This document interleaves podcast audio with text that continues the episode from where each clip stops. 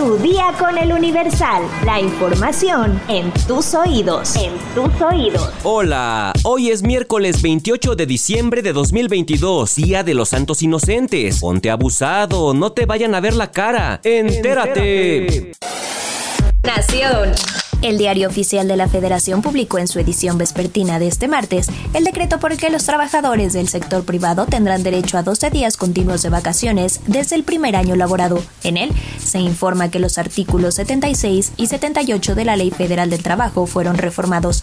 De acuerdo con dicha reforma, conocida como vacaciones dignas, aprobada el pasado 15 de diciembre, los empleados que cumplan un año de servicio tendrán derecho a 12 días de vacaciones y a partir de ahí se incrementarán dos días por cada año laborado hasta llegar al quinto, cuando se tendrá derecho a disfrutar de 20 días de vacaciones.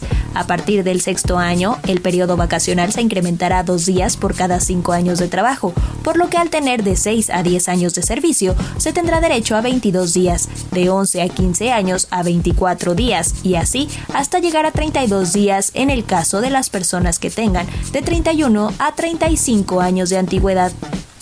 La Secretaría del Trabajo y Previsión Social aseguró que los periodos vacacionales se fijarán de común acuerdo entre el patrón y el trabajador, considerando las necesidades de la labor que se desempeña, aunque queda claro que el lapso mínimo de vacaciones es de 12 días y estos podrán tomarse de manera continua.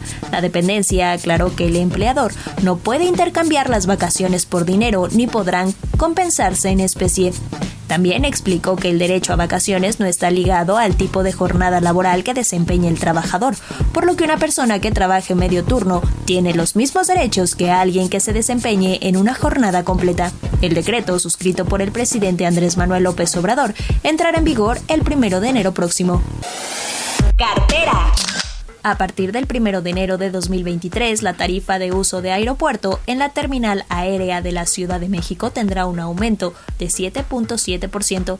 De acuerdo con lo anunciado en el diario oficial de la Federación, dicha tarifa de vuelos nacionales subirá 2.02 dólares para quedar en 28.04. Para el caso de vuelos internacionales, la tarifa alcanzará los 53.24 dólares. La TUA se determina en dólares y cada mes el Aeropuerto Internacional de la Ciudad de México México establece su equivalencia en pesos. El aumento de dicha tarifa estará vigente a partir del primer minuto del año entrante y hasta el 31 de diciembre. De acuerdo con el aeropuerto, la TUA expresada en dólares que se utilizó este año fue de 26.02 para vuelos nacionales y de 49.41 dólares para vuelos internacionales.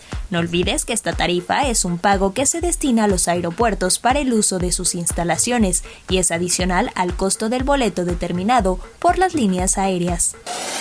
Año con el Universal. Estados. Abril. El cuerpo de Devani Escobar Basaldúa fue hallado en la cisterna de un hotel. Fuentes de la fiscalía indicaron que el cadáver encontrado portaba ropa que es similar a la que llevaba la joven en el momento de su desaparición el 9 de abril. Junio. Los sacerdotes Javier Campos Morales, el Gallo, y Joaquín César Mora Salazar, el Morita, fueron asesinados durante un ataque armado cuando un hombre intentó resguardarse en la iglesia del poblado de Cerocahuí. Tras meses de sequía, por fin volvió a llover en Nuevo León. El fenómeno fue aprovechado por algunas familias para captar agua de los techos de sus casas. Agosto. Nueve mineros quedaron atrapados en un pozo de carbón en Sabinas, Coahuila. Según las primeras pesquisas de las autoridades, fue un derrumbe debido a una inundación lo que tapó el pozo carbonero, el Pinabete, de 50 metros de profundidad. Cuerpos de emergencia trabajaron en el lugar para tratar de salvar a los carboneros, sin embargo, no tuvieron éxito. Noviembre. Murió el coordinador de la Guardia Nacional en Zacatecas durante un enfrentamiento. El gobernador David Monreal confirmó la muerte del general José Silvestre Ursúa Padilla y envió sus condolencias a los familiares.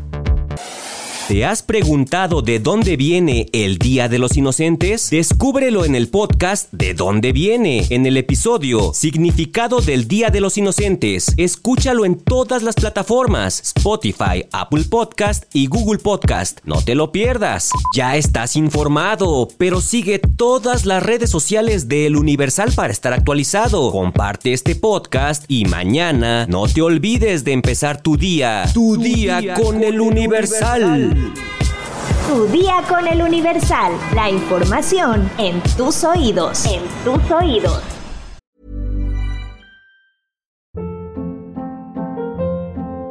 Hold up. What was that? Boring. No flavor. That was as bad as those leftovers you ate all week. Kiki Palmer here, and it's time to say hello to something fresh and guilt-free. Hello Fresh. Jazz up dinner with pecan-crusted chicken or garlic butter shrimp scampi. Now that's music to my mouth. Hello Fresh. Let's get this dinner party started. Discover all the delicious possibilities at hellofresh.com.